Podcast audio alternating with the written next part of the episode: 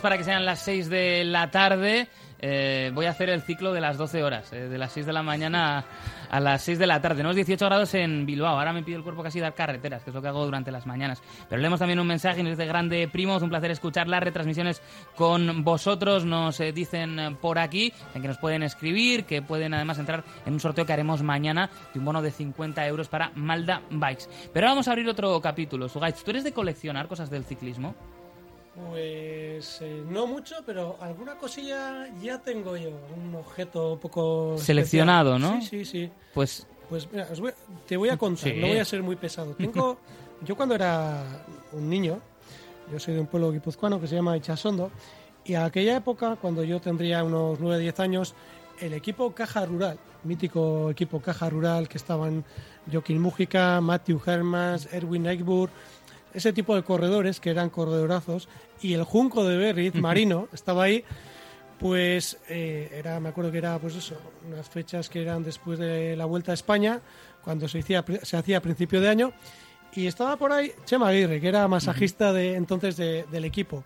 Y vi que iba a tirar un maillot Oh. a la basura. Dije, ostras, ¿vas a tirar esto? Y me dijo Chema, bueno, chaval, si quieres, cógetelo. Este maillot es de, de Marino Lejarreta, con el que se ha caído ahora aquí en la vuelta, que por cierto se tuvo que retirar el Ay. pobre Marino. Y tengo ese maillot, lo tengo bien guardado y es un objeto, pues bueno, un Claro. poco especial para los que hemos podido disfrutar de, de Marino Lejarreta y otros corredores de esa época, pues yo creo que es un objeto muy, muy especial.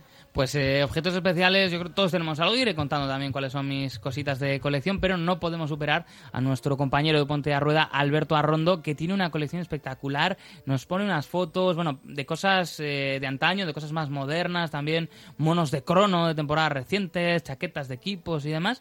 Y entonces yo le he dicho, "Oye, pues vamos a hacer una cosa. Vamos a ver la galería del coleccionista y que venga aquí y nos cuente las piezas más interesantes de su colección. Así que, Alberto, todo tuyo.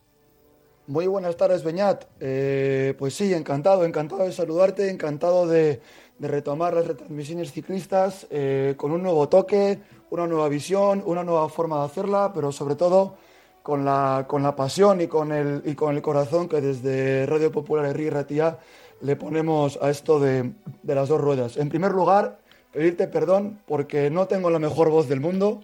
Eh, lo que sí estoy seguro es que los ciclistas que empiezan hoy la contrarreloj en Ondarribi eh, van a tener eh, las mejores piernas posibles y llegan a esta vuelta al País Vasco de la, de la, mejor, de la mejor manera. Eh, en esta nueva sección de Galería del Coleccionista voy a pedir a los, a los oyentes que cojamos una máquina del tiempo y viajemos a 1985. 1985 eh, es un año en el que la Vuelta al País Vasco eh, la gana un ciclista vasco, la gana Pello Ruiz Cabestani y la gana con el maillot del GNMG Orbea. Luego lo pondremos en, en redes sociales para que nuestros oyentes puedan acudir ahí y echarle un vistazo. Creo que tengo alguna gorra por ahí también, así que si, si me da tiempo sacaremos, sacaremos foto de todo. En 1985 no solamente estamos en la mitad de la década de los 80, donde se produce un boom espectacular en esto de las dos ruedas, eh, empieza a haber dinero, empieza a haber retransmisiones televisivas, eh, todos conocemos las peleas radiofónicas entre José María García y, y de la Morena, pero se da la situación también en el que eh, pues casi la totalidad de las estrellas de la época del ciclismo mundial vienen a Euskadi a, a correr la carrera nuestra, la de casa. Entonces, como he comentado, Pello Ruiz Cabestani, siendo un chavalín, gana esta carrera, pero es que el segundo es Greg Lemon, el tercero es Marino Lejarreta. También corría por ahí eh, Sin Kelly, eh, Criquelión, eh, Eric Aritú o, Pedro Delgado, que luego ese año ganaría la Vuelta a España y, y el Tour de Francia en el, en el 88. Por lo tanto, eh, el GNMG Orbea era un- el mismo equipo que el Seat Orbea. Eh, GNMG veía- venía a patrocinar las, eh, las carreras por etapas en casa, tanto el País Vasco como, como la Vuelta a España.